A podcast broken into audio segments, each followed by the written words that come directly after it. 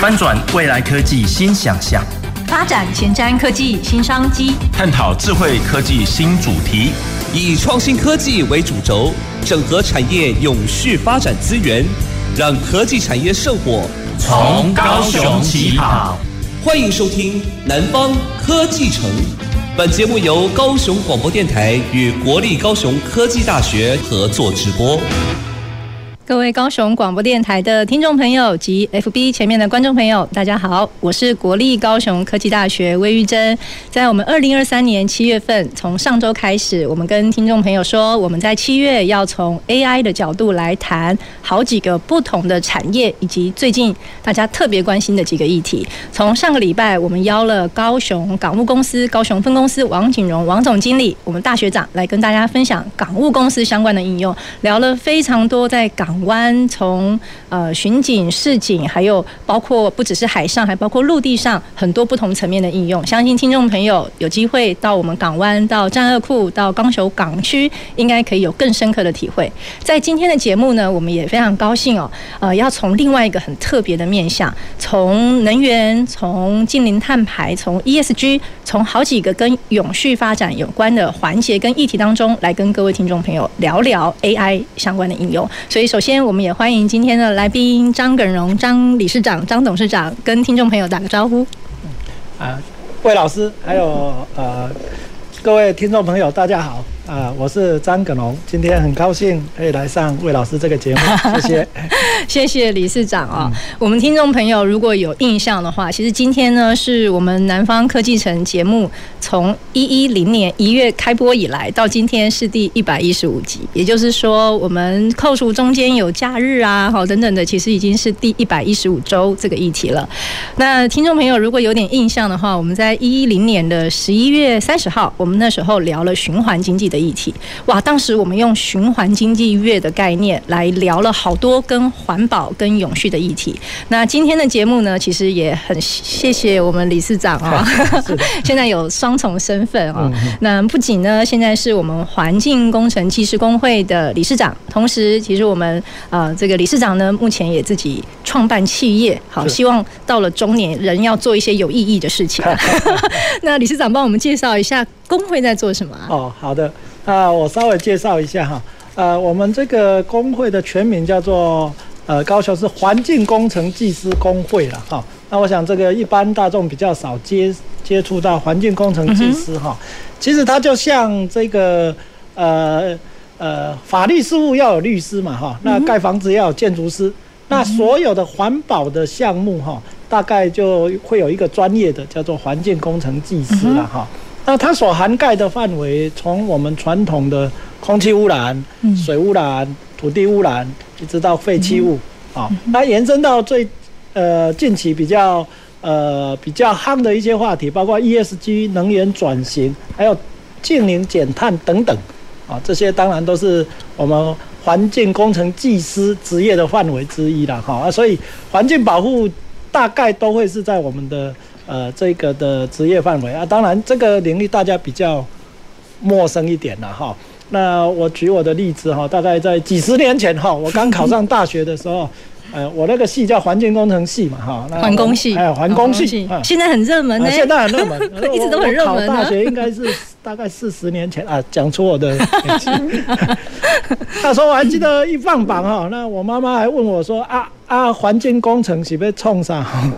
哎，我还记得我跟她说啊啊，我满载哈，可能可以开垃圾车了哈。不过呃，后来哈。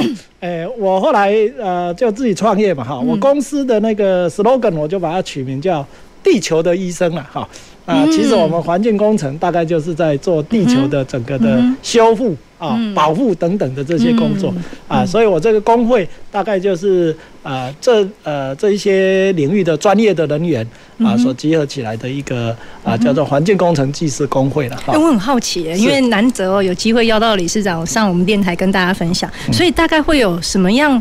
产业里面什么样的工作属性的的这个伙伴会有机会加入到这个工会啊？诶、欸，因为他我们这个叫专业工会了哈，所以我们的会员大概都必须要有这个环境工程技师的执照了哈。嗯那这个技师就诚如我刚才所说的，这个执照就像医师执照，然后律师执照。哦，那建筑师执照一样哈，所以他在国家的考试是相当于高考一级高考的哎考试了哈啊，所以其实这个这个考试说实实在哈，其实也不是很容易了哈。现在应该呼应环境的议题，环保议题更热门。现在更热门。我记得当年我考上的时候，哎，我应该是那个时候哈全国最年轻的环保，因为很多人哈这个都要考好几年了哈。真的。啊，我那一年是刚退伍，然后想说哎要去。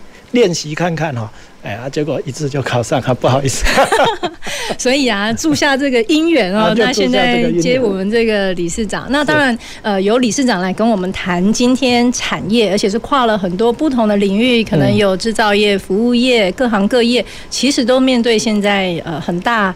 国际上挑战的议题，就是我们在讲环境啊。我们从 ESG，从能源，从很多的近邻碳排的议题，也都会是我们今天节目想要跟听众朋友分享的。好，那当然我们在开始讨论的时候，我也要再跟我们理事长请教一下，这个要人生要做有意义的事情哦。那公司在做什么呀？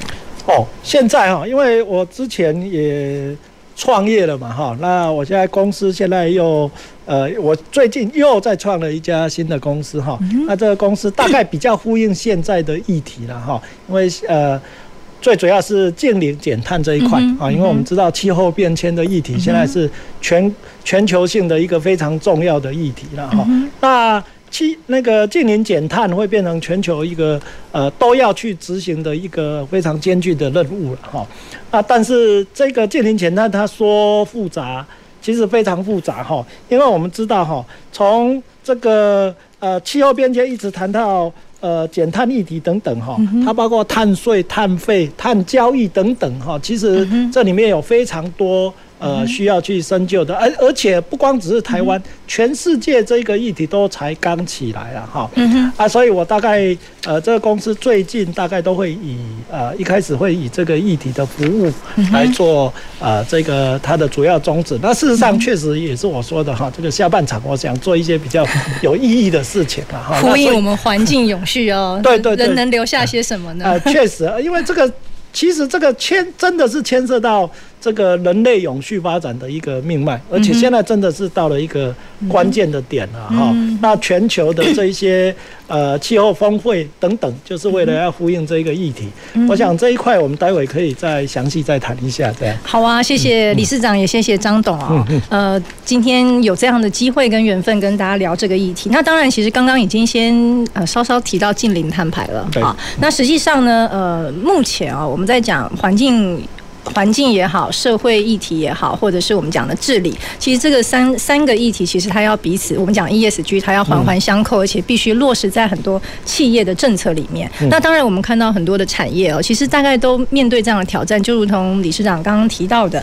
那其实，在面对这个挑战的过程里面，可不可以请理事长也帮我们呃分享一下，目前观察到可能在台湾的传统产业啊、制造业啊、服务业啊等等的，呃，有没有比较大的转型跟变化？除了刚刚提提到的全球很多的峰会，其实国内也有很多的政府的政策，其实我相信也都在推展出来了。嗯，好，是的，诶、欸，这一部分哈，其实我真的觉得啦哈，这个呃，不只是台湾，全球的企业哈，其实都相当不容易哈。从、嗯、最早期我们在讲 CSR 嘛哈，然后就谈到了 ESG，对，那 ESG 里面的那个 E 其实就是环境哈。嗯哼，那这个 E 呃。衍生出来的就是刚才提到的气候变迁，然后衍生出来的净零减碳这个议题。那随着近零减碳的去发展，就会发展出两大，第一个就是能源转型，其实能源转型就是为了要减碳；第二个就是循环经济。所以这两大议题都是为了要呼应哈整个气候变迁的这个大议题。那这个是随着整个的社会制度，包括自然环境的变化所因应的需求了哈。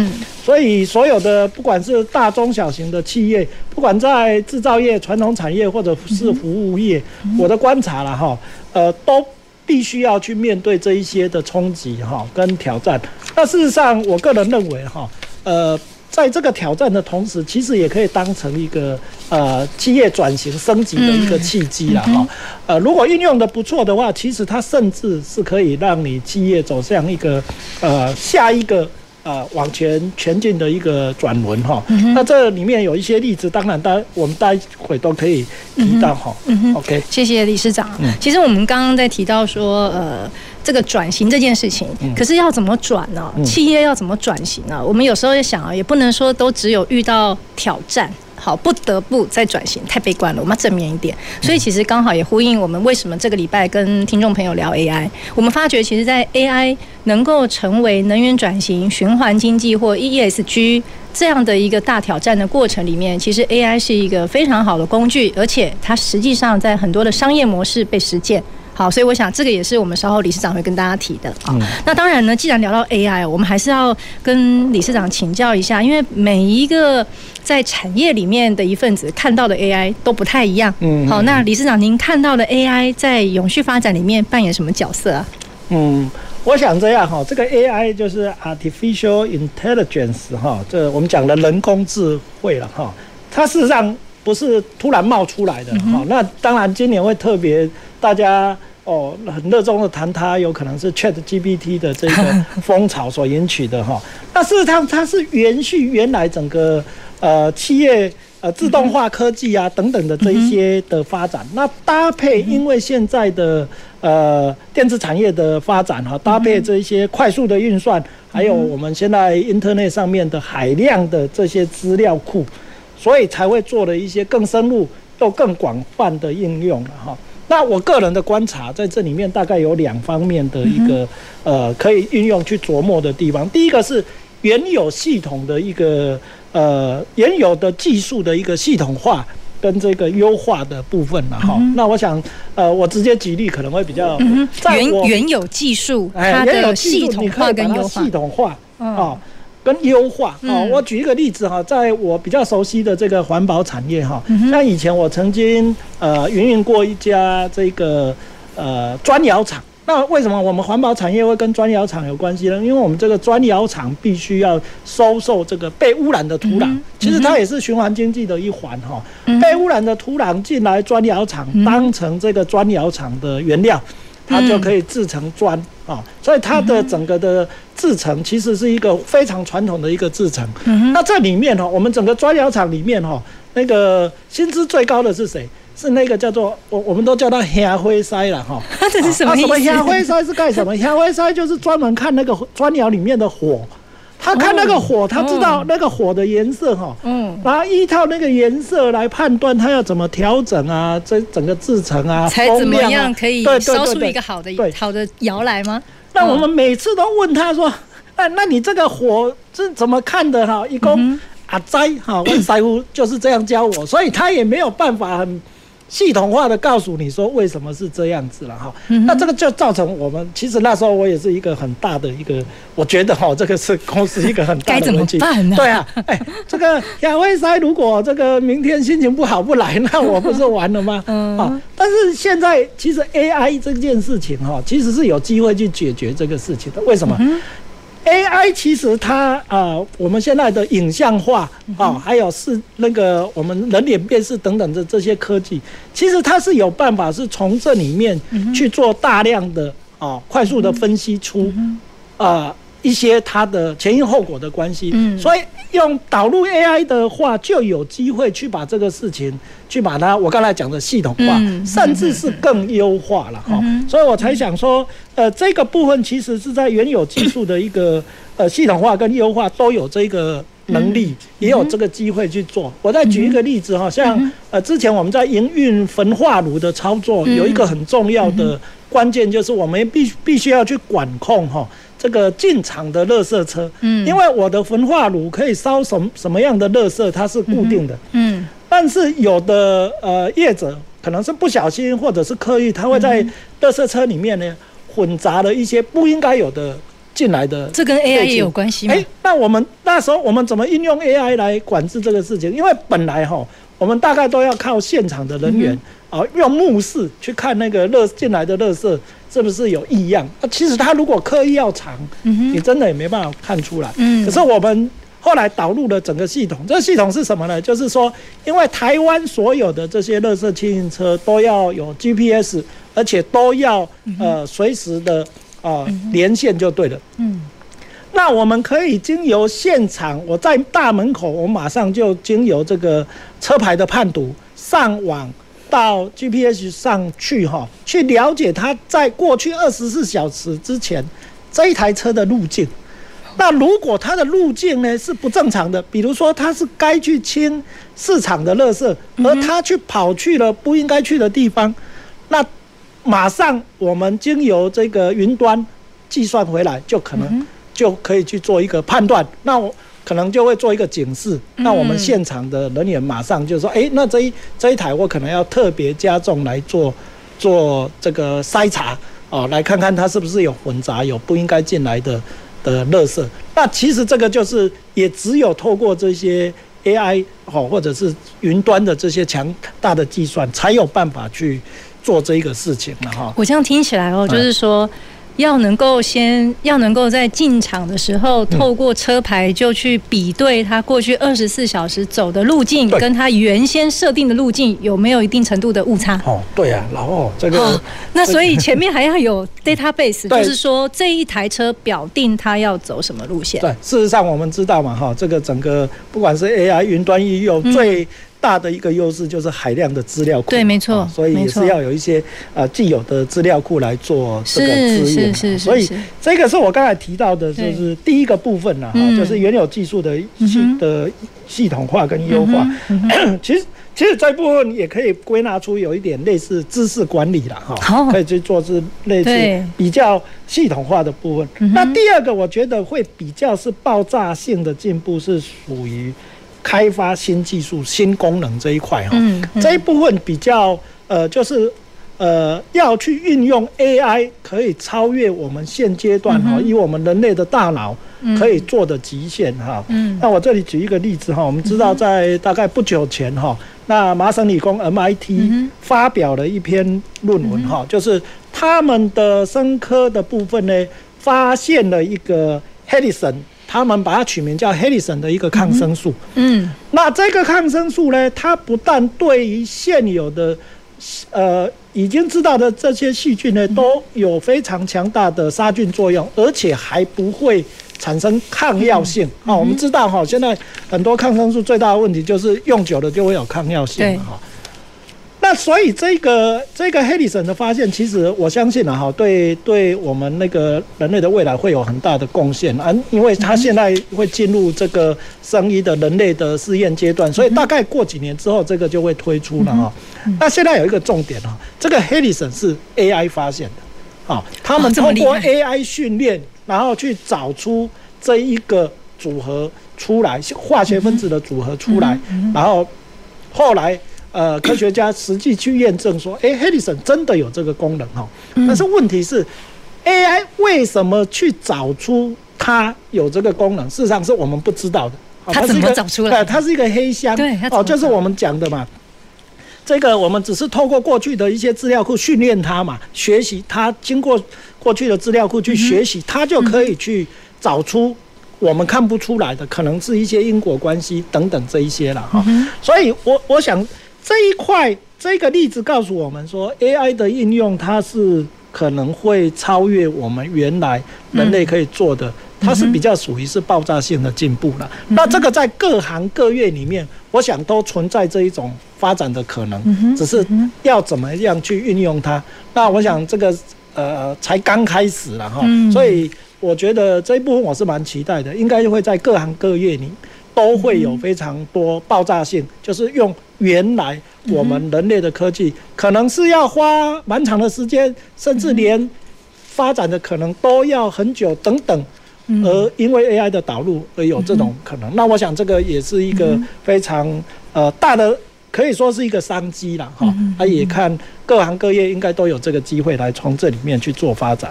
其实这个议题非常有趣哦。以往我们在说创新哦，往往就是，所以我们可能有研究的团队，从既有我们提供的呃服务应用的场景，去找出哪一些可以再更好，从这个角度去做创新。所以就呼应刚刚理事长讲的技术的系统化跟优化。可是刚刚提到的第二个 AI 可以协助我们带来的创新，其实是更只要在这个应用的场景，可能是制造业、服务业、传统。的产业刚刚提到的，包括焚化炉也是哦。我们能够把既有的经验值累积到我们的 AI 的资料库当中的时候，运用很多生成式的 AI，或者是各式各样呃 AI 的演算法，再透过专家学者的教条，其实也有可能会协助产业挖掘。潜在的商业模式，嗯，好，那当然，这背后我们专家人，我们讲人机协作。我们上个礼拜呃，最后在跟呃王总聊的时候，其实聊到 AI 其实创造蛮多的机会，其中一个就是如何结合人的智慧跟机器之间。达到人机协作，所以刚刚提到的，即使看到了新的商机，还是需要去做验证。这个验证包括场景的验证，包括呃人在实际上使用跟运用的过程里面，都要做蛮多的验证哦。所以其实我们刚刚这样聊，就发现其实呃 AI 在蛮多的。应用场景上还确实蛮值得期待的哦，所以蛮多议题可以呃投入。那当然也呼应到我们今天想要跟大家聊的，包括 ESG，包括近零碳排、呃能源转型、循环经济等等的。其实我手上也有一份报告，好，那也想要借这个机会，稍后也要跟我们理事长来请教，到底在 ESG 的永续发展需求之下，其实看到什么啊？那我手上的报告呢，其实就特别提到，当呃我们 AI 遇上 ESG。好，其实大家都会想说，诶，呃，AI 用在我实际上的呃痛点，好，那实际上那 AI 用在 ESG 呢，可能也有几个可能。刚刚提到了，我要怎么去收集我的数据？这个数据还可能包括质化跟量化。那特别是说，我们讲非结构化的资料，怎么样把它经过有结构化的整理？诶，这可能也要用到 AI。所以刚刚包括呃提到的呃，可能砖窑厂老师傅的技术怎么累积？好，我们焚化炉厂怎么透过定位跟累积这样子的路径图？其实这个就是我们我们刚刚讲的数据评估。那当然也包括智慧监测。还有一些呃合规化的服务，这也会用到 AI，那更是包括很多的咨询跟认证。好，我想这个可能跟我们这个张董的 呃这个新创的事业也有关，怎么样提供呃相关的认证跟服务，来让我们在推动 ESG 的时候更扣合企业的目标。那当然还有一块跟金融有关，好，其实就是我们在讲的智能投资，还有各式各样资产管理的服务。那最后当然就是消费者的需求，还有怎么样提供创新的服务，这就会提到刚才哦，在医疗领域也运用到的。所以那我们再回来跟理事长请教，就是说，那您看到在 AI 的需求里面，除了呃，应该说在 ESG 这样的议题里面，AI 当然是一个推手。那您还看到什么样？呃，除了资金啊、人力的投入之外，还看到了什么样的转变呢？呃，我想这样哈，ESG 哈，其实它是三个层面嘛哈。那一第一个是 environment，再来是 social governance 嘛哈。那第一个 environment 就是我们讲的是环境嘛哈。那事实上这三个呃都有它不同的功能跟需求了哈。那我们可以分开来谈，在环境的部分，就诚如刚才讲的，它包括空污啊、水污啊、土地污染啊。包括现在的净零减碳跟循环经济、能源转型等等，它其实需要的是比较是偏环保等等各方面的一个人才了哈。那这一块其实也我也也有看到很多，刚才也有举例有很多 AI 的导入了嘛哈。那呃，像我们刚才在讲减碳这个议题哈，呃。最近我有看到，哎，也也有，哎，我有一个学弟的公司，他就在做这个碳盘查的这一块哈，哎，他也导入了这个 AI。其实我们现在只要是自动化或者是把它城市化等等，我们都可以把它讲成是智慧、人工智慧 AI 等等的啊。啊，所以这一部分是可以有很多广泛的应用。嗯，那如果是在 social，呃，就是第二个议题。呃，social 的部分其实它就是之前 CSR 的延伸嘛，啊、嗯，那它呃在这个企业里面，它需要的反而是一些社会啊等或呃社会领呃的领域沟通的人才等等。嗯、那第三个 governance 是公司治理嘛，哈、嗯，公司治理可能就会是董事会职能啊等等，嗯、这些又牵涉到法规哦、法治、公司治理人员等等这一些了哈。啊，所以这三个面向，我想在企业里面。所必须要投入的资源，应该是呃，首先就是要有不同的人才的投入，嗯嗯、然后来了解政府的呃最新法规等等的策略来做因应了哈。嗯、所以我想，呃，这个整个的导入对企业是应该都是正面的了啊。嗯、其实刚刚讲到 ESG 啊，其实蛮多国际型的机构也都会对企业在 ESG 我们讲永续方面的表现呃给予。这个评分，嗯，好，其实这些评分哦，是我们讲的比较笼统，可实际上呢，他们就会针对刚才的 E，就是环境，S social。G 是治理，又拆分出非常多不同的细项，而且必须要针对各个企业在从它的政策制定怎么去推展，更而且包括它执行的成果来评估它最后的呃表现，然后最后给出一个评分，而这个评分呢，呃，各位听众朋友可能好像没什么感觉，说，诶，那企业这个表现跟我有什么关联？它到最后，其实从很多的研究跟实务上，我们也可以确认它跟一个企业整体的营运绩效是有关联的。嗯，那这件事情就是我们讲的，还会跟商业模式扣合在一起。好，所以其实真的是跟我们息息相关啊。嗯、那刚刚其实就聊到说，呃，当然除了 ESG 里面有一个很关键的议题，刚刚呃我们理事长也有举例的，就是从碳盘查。嗯，那当然碳盘查这个议题非常的。广了，好，那我们也可以讲广义的说，它其实就是产业近零减碳，怎么从近零减碳的这个角度去推动永续的议题？那我们也想要跟呃理事长请教一下，在这个近零减碳或我们讲近零碳排里面有好多的专有名词，好，那这些推动的过程里面，其实我们也看到一个很新的资讯，呃，就是我们一般在讲呃这个台湾证券交易所哦，就上市上柜公司，好，这个一定的规模哈可以公开交易，可实际上呢，我们还有一个很特别的交易所，而且即将哈，可能在七月好近期，而且会在我们高雄好，这个交易所叫碳权交易所。所以其实当然，这个碳权交易所交易什么，这个还需要做更严谨的设计，还有包括交易的规格、交易的内容等等的。但其实就扣合住我们刚刚提的近零碳排这个议题，所以来跟理事长请教一下，那近零碳排我们怎么样呃融入在企业当中？我有没有看到什么案例或 AI 的应用场景呢？诶、欸，我想先呼应一下刚才那个魏老师提到的哈，就是说，现在呃整个供应链哈，对于这个 ESG 的要求，嗯，它会有评分啊等等。那这个延伸出来的，像啊净零碳碳排这些，通通都在他们的这个啊评分当中了哈。也就是说，你如果呃简单的讲，你就是我们常讲一句话，就你不减碳，你就吃不到苹果。啊，就你不减碳，你可能就是从苹果供应链会被 剔除。这个也是为什么台积电等等这些大厂，他们必须要去呃买绿电等等这一些，是因为整个供应链的这个呃全球中供应链的这个整个的要求需求，那这个是整个全世界的一个趋势了哈。那这里就会衍生出说，那要达到这个。净零碳排的话，那需要有什么样子的措施？包括碳权交易所，还有我们讲的碳费、碳税等等，这些都是一些手段了哈。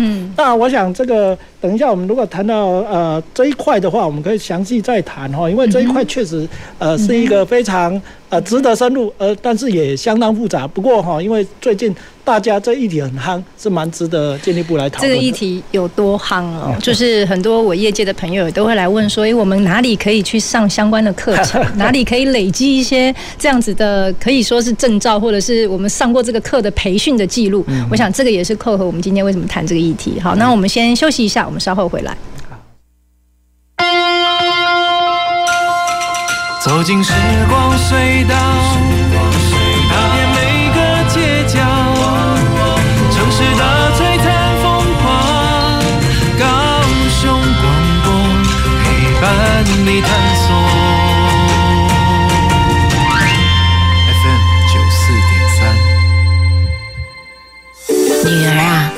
工作期间有存点钱吗？妈，放心啦，除了雇主每月提缴的退休金，我也参加个人自愿提缴退休金哦。且自提的退休金不计入薪资所得课税，每年还可以分配投资运用收益。领取时啊，还可以享有至少银行两年定存利率的保证收益哦。哦，劳工自提好处真多。以上广告由劳动部劳工保险局提供。夏日气温高，如果没有常常补充水分，很容易引起中暑哦。若遇到亲友有中暑现象，请将他抬到阴凉处，头部垫高。男性可解开衣服帮助散热。若患者意识清醒，可以让他喝些凉开水，也可加少许盐巴。但如果患者意识不清，就不适合给他喝水，以免呛到。帮助患者降温可用湿毛巾帮他擦拭身体也可以搭配扇子扇风。如果患者意识不清或情况紧急请马上送医急救。炎炎夏日多喝水预防中暑保健康。高雄九四三关心您。亲爱的朋友您有多久没去捐血了呢？捐血的好处很多可以免费量血压检查血红素的量，还可以顺便健康检查。当然，大家都知道，捐血一袋更可以救人一命。我是阿乐，提醒听众朋友们，有空时挽起袖子，展现您的热血青春。您现在收听的是高雄广播电台 FM 九四点三 AM 一零八九。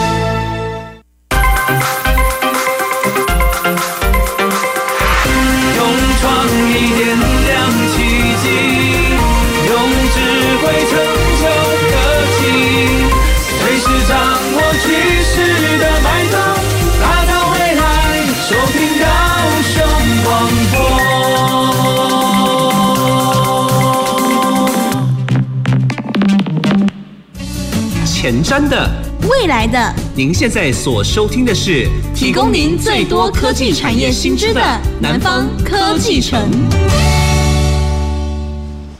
各位高雄广播电台的听众朋友及 FB 前面的观众朋友，大家好，我是国立高雄科技大学魏玉珍。在我们今天七月份的节目当中，我们很高兴可以邀请到呃。高雄环境工程技师工会，我们张耿荣张理事长。那其实呃，在人生的下半年呢，他也累积了非常非常多在环保、在循环经济、在各式各样能源转型相关的实务经验，自己也创立公司哈，提希望也可以提供在很多企业能源转型方面相关的一些呃人才培育以及一些呃这个方案啊。所以非常谢谢理事长。其实，在节目的上半场，我们其实聊了。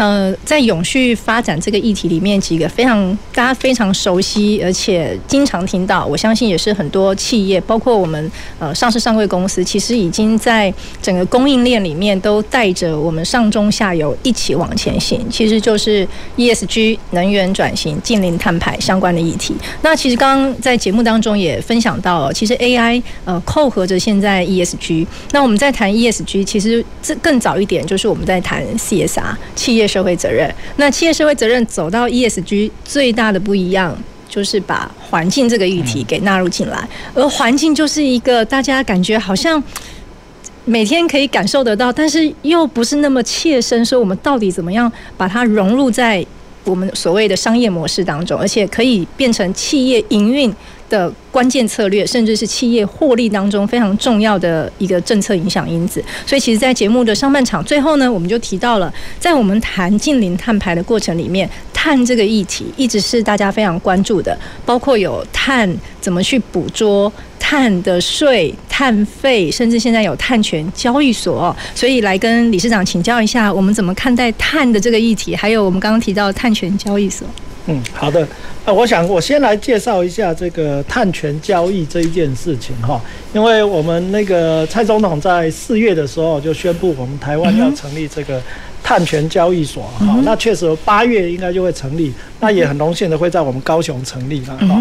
那我想碳权交易它是这样子哈，它事实上在本质上它是两种类型啊哈，第一种类型叫做。是总量管制下的配额哈，这个是怎么一回事呢？大概的意思是这样，就是说我这个政府哈，公权力需要先去界定说，每一家不同的企业，我给你多少的配额，嗯，啊，这个就是你可以排的排的碳啊，你最多你就可以排这些碳，超出的可能就是类似要缴费，那就是罚款的问题了哈。那我实际举例。怎么样用这个碳这个总量管制的观念来促成交易呢？比如说，有两家公司 A 公司跟 B 公司，政府同时都规定他们只能排四十公吨的碳啊，只能排四十公吨的碳。但是这两家公司现在的排碳都是五十公吨，嗯所以他们是不是都要去做一件事情，就是他要去做他的制程改善啊，做环保工程，让他的碳只能降，要降到四十嘛，对不对？但是每一家不同的公司，因为制成的不同，所以他要去降低这个碳的要投入的成本一定不一样。对，我们可以想象，有的工厂可能很简单，只要做了哪一些改善。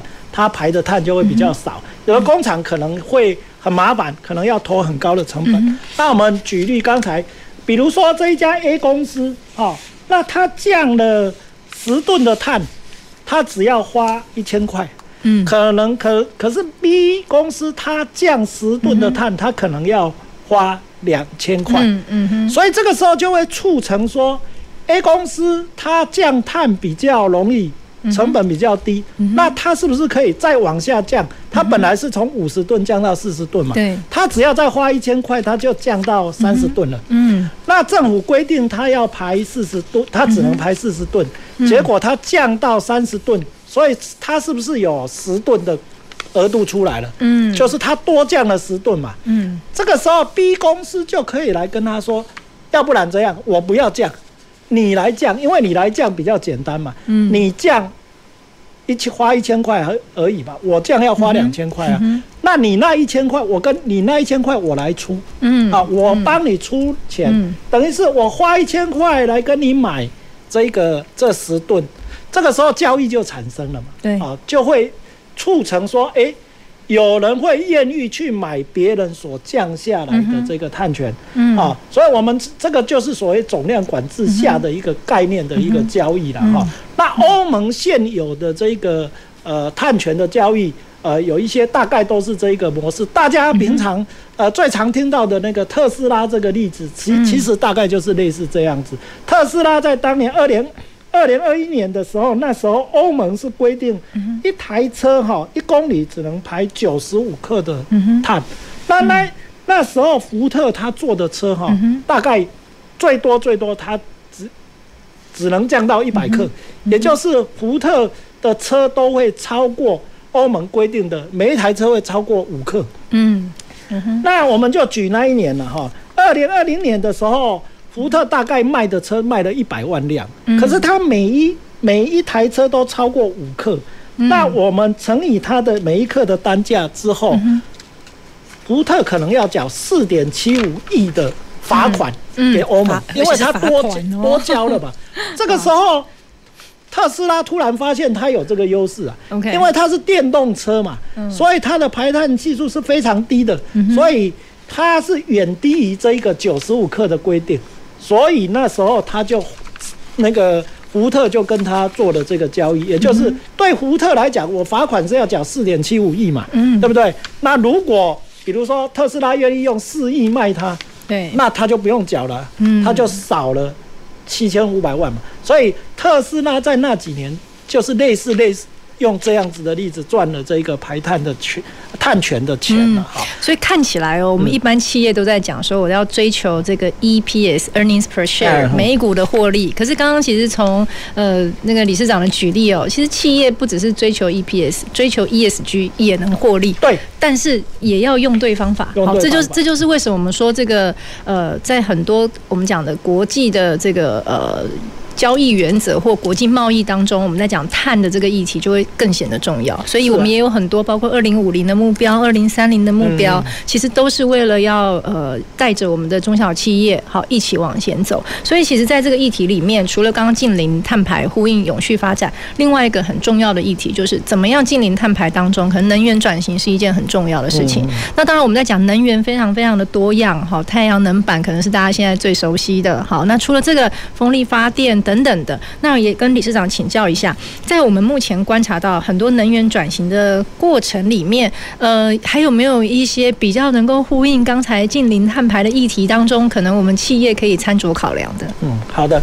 那我想我在讲入能源转型这一块呢，我先呼应一下刚才那个魏老师讲的哈，各个企业呃，如果善用这这一个趋势的话，其实像特斯拉，它是真的。嗯特斯拉我们知道，它一开始都在赔钱嘛，哈，嗯，但是从二零一五年到二零二零年，特斯拉的本业是没有赚钱的，但是它确实是因为善用了这个碳权，让它撑过了这五六年了，哈，嗯，那二零二一年之后开始，那个电动车的那个呃市场开始好了，所以诶，刚好就是它一个转机，那别人也开始做。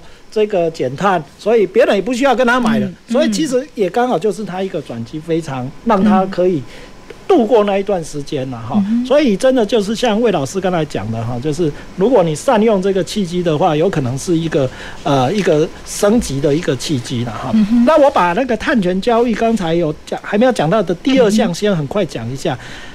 碳碳权交易有两种，一种就是刚才讲的总量管制下，嗯、另外一种叫做自愿减量，哈，我们叫 VCM。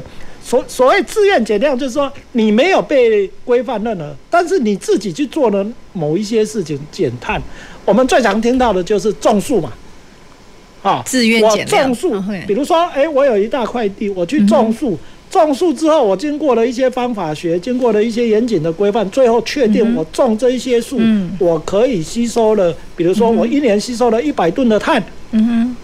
那理论上，你这一个碳就可以拿到这个碳交易所去做交易，哎，类似这样。但是事实上，现在整个世界的这些交易所其实是分开的啦。好像欧盟，就是我刚才讲的，欧盟有一些就是刚才讲的是总量管制之下定出来的这一些碳交易所。那新加坡有一个交易所，就是比较偏这些自愿减碳的啊，所以你自愿减碳出来的，所以常常有人会说，哎，那我来种树，种一种。哎，当然这里面有牵涉到非常多复杂的一些方法学，因为你要经过人家愿意买你这个碳权，你这个碳权要是一个合格的碳权嘛。那什么叫合格的碳权？什么叫合格？你就必须要经过一些认证、第三方公证等等。所以这个就牵涉到一开始我们讲的碳盘查，碳盘查完之后你要开始做减碳，减碳之后要证明你这碳中和有效验证等等。这确实是一个呃。最近啊，非常夯的一个议题了哈。那我这里做一个小小的广告哈，因为我们技师工会，广告，我们是要把好的资讯跟大家分享一下啊。因为我们技师工会最近就是在推广这个整个减碳的这个整个这个知识了哈，所以我们也刚好啊刚办完那个三天的这个啊碳盘查相关的课程。嗯嗯。那事实上，我们接下来会针对像最近。碳交易所八月就要成立了嘛？嗯、哦，那事实上有很多，包括我们的会员哦，或者是外面的民，事实上我们的课都是对外开放，不只限我们的会员。嗯、然后我们接下来会开的课就是碳交易，哈、哦，嗯、因为我我我一直在讲哈，现在很多的人有一种叫做碳焦虑了哈。什么叫碳焦虑？就每天听到很多碳的议题，到底这个跟我有什么关系呢？没关系啊，我们这边有这个课程可以帮助大家。了解了哈啊，而且呢，我们呃，大家可以看到现在坊间很多课程哦，这个收费标准不一样。那我们这个是公益的的的单位嘛，所以我们的价钱都是佛佛心价，所以我们开每次开的课哈都抢购一空啊啊，大家可以密切注意我们的网站啊。我们接下来包括碳交易、碳权啊，还有接下来后面的综碳综合啊等等啊，我们都会陆续开课。大家如果有兴趣哈，可以。一起来参与了哈。其实，其实参与这些课程哦，其实呃，不只是说我们在产业任职的呃各位朋友们，其实非常需要。当然，其实这个跟我们稍后会提的人才培育的议题更是环环相扣。好，所以我想要再再针对刚才碳交碳权交易的部分，还有一个议题想要跟呃理事长请教。当然，我们说碳权交易所成立在即，好，那刚刚提到了可能碳权的交易也有几种不同的模式，总量的部分或自愿减量。等等的，那刚刚也特别提到，他预计会在我们高雄，好，所以能不能也从理事长您的观察跟观点，那我们可以借这个机会把握什么有机有有有属于高雄的契机啊？事实上，它碳权交易所设在高雄，对高雄就是一个非常大有意义的。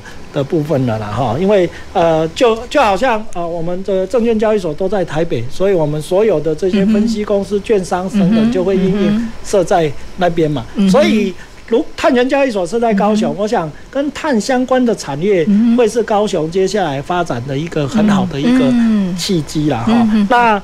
呃，各位，如果说大家对这个有兴趣，可以，因为其实我是我我个人觉得哈，现在没有谁比较厉害，也没有谁说哦，因为现在你那个，因为现在我我觉得大家都站在起跑点上面，尤其 我们推那么多年了，还在起跑点呢。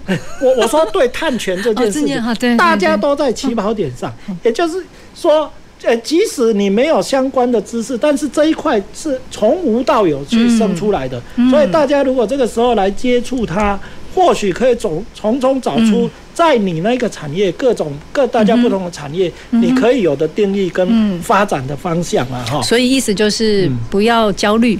好，不要哎，来上课就对了。要好好的上课，好，不管是学校的课还是产业的课，嗯、都要持续的成长才跟得上。呃，刚才我有提到嘛，哈，现在有很多碳交易所，那大家常常有听到说，欧欧盟的碳价现在多少？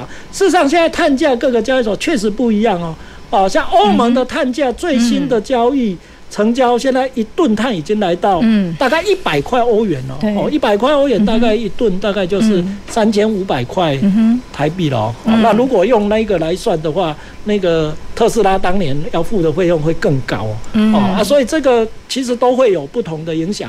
那呃，像有的像新加坡的交易所，它是把它跟金融完全都结合了，所以包括次级市场，就是我们常常讲的说。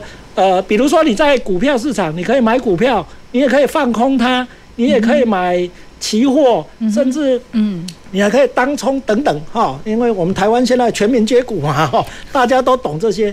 其实这些你把它想，如果呃像新加坡的交易市场，它也有可能类似这样，都把金融的成分都纳进来了。嗯，比如说你看好碳会越来越贵，你现在买起来放着。还可能一年后、两年后，碳增增值了，那你可能等于它是多了一个商品，但是这个都是手段了，真正的目的是透过这个来达到全球减碳的一个作用了哈。所以这个我说碳的这个产品真的是。地球上哈无中生有跑出来的一个一个一个一个碳权的产品，嗯，那这个是大家现在刚好是这个契机，我也是蛮鼓励大家一起来呃了解它，一起来接触它的。对，我们可以透过很多的制成的过程里面，从企业本身去盘点怎么样呃降低自己的碳排，或者你降低了之后，其实还可以在市场上去做相关的交易，其实利己利人呐。是啊，是啊。那其实刚刚在讲到这个，再回到我们刚刚从碳的议题减近零碳排的议题，其实再拉到能源转型。好，那其实呃，当然能源转型的过程里面，听到转型哦，就一定需要有一点突破。这个突破不管是科技、是技术，任何的工具都好。所以我们在能源转型的过程里面，理事长有没有看到什么可能是 AI 或什么样很关键的科技应用在这个领域当中？当然，我们刚刚提到了很多，看到是太阳能板、风力发电。那我们还有看到什么能源转型里面的科技应用呢？好的，那事实上能源转型也是。确实跟那个刚才我们讲的减碳这件事情息息相关了哈，因为我们知道现在呃，包括台湾，世界上依靠这个石化啊，就是我们讲的燃煤啊、燃气啊等等这种来发电是占最大的比例了哈。那台湾现在是预计到二零二五年，我们燃气要。呃，占五十趴，燃煤要降到三十趴，嗯啊，再生能源要百分之二十，啊，这样是达到我们就是可以让我们这个往减碳的方向是走了哈。那大家可以注意到说，哎，这个比例其实就是把核能拿掉嘛，哈，因为我们有原来有这个呃回合家园的这个政策在的话，那原来的核能十趴，依照现在的规划，就是会由再生能源来。呃，来取代。那再生能源现在我们看到的最多的就是太阳能，还有这几年大家都呃注意到的风电等等。那事实上，呃，政府也还鼓励了非常多不同的这个呃再生能源的部分。那以我自己的这个环保产业啊，我们政府在这个废转能的部分，也就是说废弃物。燃烧来产生能源这件事情，其实也是有相关的这个政策的鼓励的啦哈。其实我们在想这件事情，其实是呃直观的想非常合理啊哈。我同时解决废弃物的问题，而且还把废弃物转换成能源嘛。那当然这里面一些环保的议题都要注意到。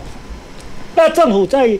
这一块呢，其实它的它在各方面其实有做了一些搭配的措施，比如说现在太阳能，现在太阳能大概呃政府的呃台电的趸购电趸那个趸这个收受的电费哈费率了哈，我们讲趸购费率呢大概是在呃四块左右哈，那风力发电呢也差不多是在三块四块一，你的那个量能不一样啊，那政府。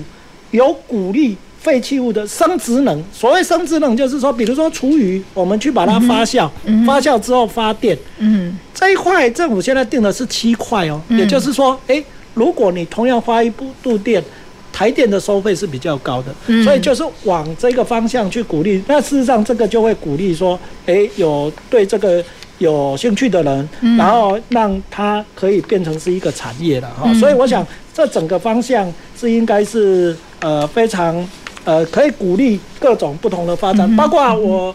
呃，最近常常接触到的小水利啊，我们知道平常小水利的小水利是一个呃，它的概念是这样，我们平常知道的水利发电就是水库嘛，哦对啊很大的一个水库，那怎么会小呢？所以要大盖一个很大的水库，然后就是水库下面的位差来发电。嗯那所谓小水利，可能就是现有的河川、沟渠等等，只要有稍微一点的位差，嗯。其实就可以利用水轮机啊等等流体力学的设计来做这个发电。嗯那事实上这一块在那个日本跟北欧洲，尤其北欧哈，他们这一块已经发展的非常的。